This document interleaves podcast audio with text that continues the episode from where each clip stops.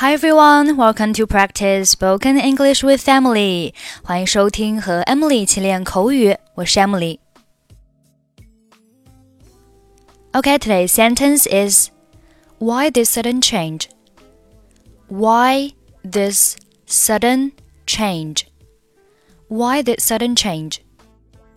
Sudden, S U D D E N，形容词，表示突然的、骤然的。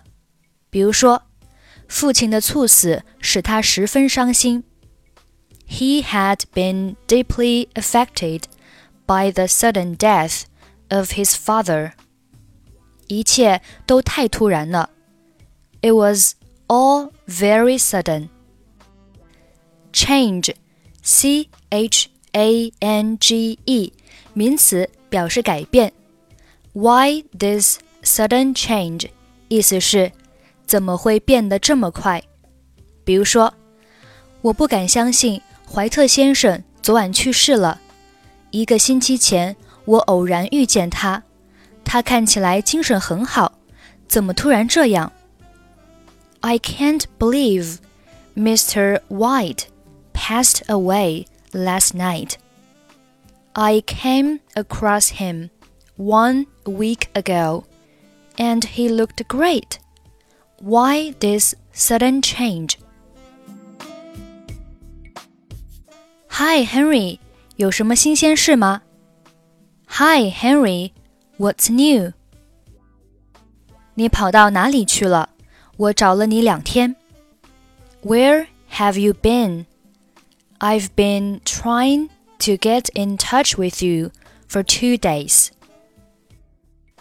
我到盐湖城出差了，什么事 ？I went to Salt Lake City on business. What's up? 我被开除了。I got fired. 怎么会呢？上回我见到你的时候，你还说这份工作很好，你想以它作为事业呢。那才一个月前的事，怎么会突然改变了呢？How come? Last time I saw you, you told me it was a good job, and you would like to take it as a career. That was only one month ago. Why this sudden change? 说来话长，总的一句话，我没把工作做好，我搞砸了一笔生意，一笔一千万美元的生意，而我搞砸了。 it's a long story. In a word, I didn't do a good job of it. I messed up a business deal, a deal that would have made $10 million, and I messed it up. 那你现在打算怎么办？What are you going to do now? 我正在尽快找工作。 Nancy 还不知道，我没告诉她。这三天我都耗在你们公司隔壁的咖啡馆，她以为我还是像往常一样去上班。I'm trying to find a job as soon as possible. Nancy doesn't know yet. I didn't tell her.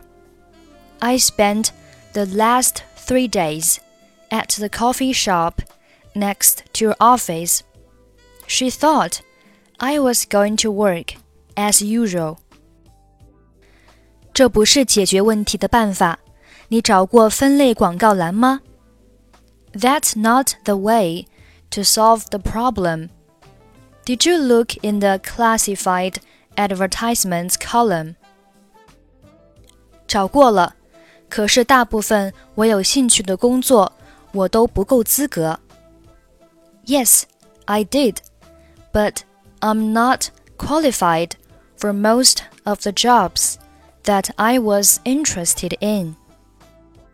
听着，我会看看我能帮你做些什么，好吗？你回家把你现在的问题告诉 Nancy，她是你的妻子，我相信她会理解的。Listen, I'll see what I can do, okay? You go home and tell Nancy about this problem you have now. She is your wife, and I'm sure she will understand. 我就是不知道该怎么跟他提这件事。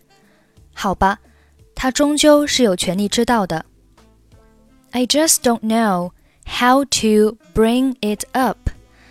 Well, all right. She has the right to know anyway.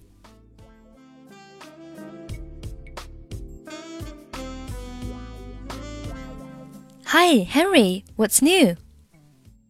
Where have you been? I've been trying to get in touch with you for two days. I went to Salt Lake City on business. What's up? I got fired. How come? Last time I saw you, you told me it was a good job, and you would like to take it as a career.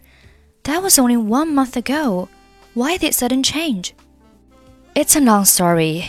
In a word, I didn't do a good job of it. I messed up a business deal.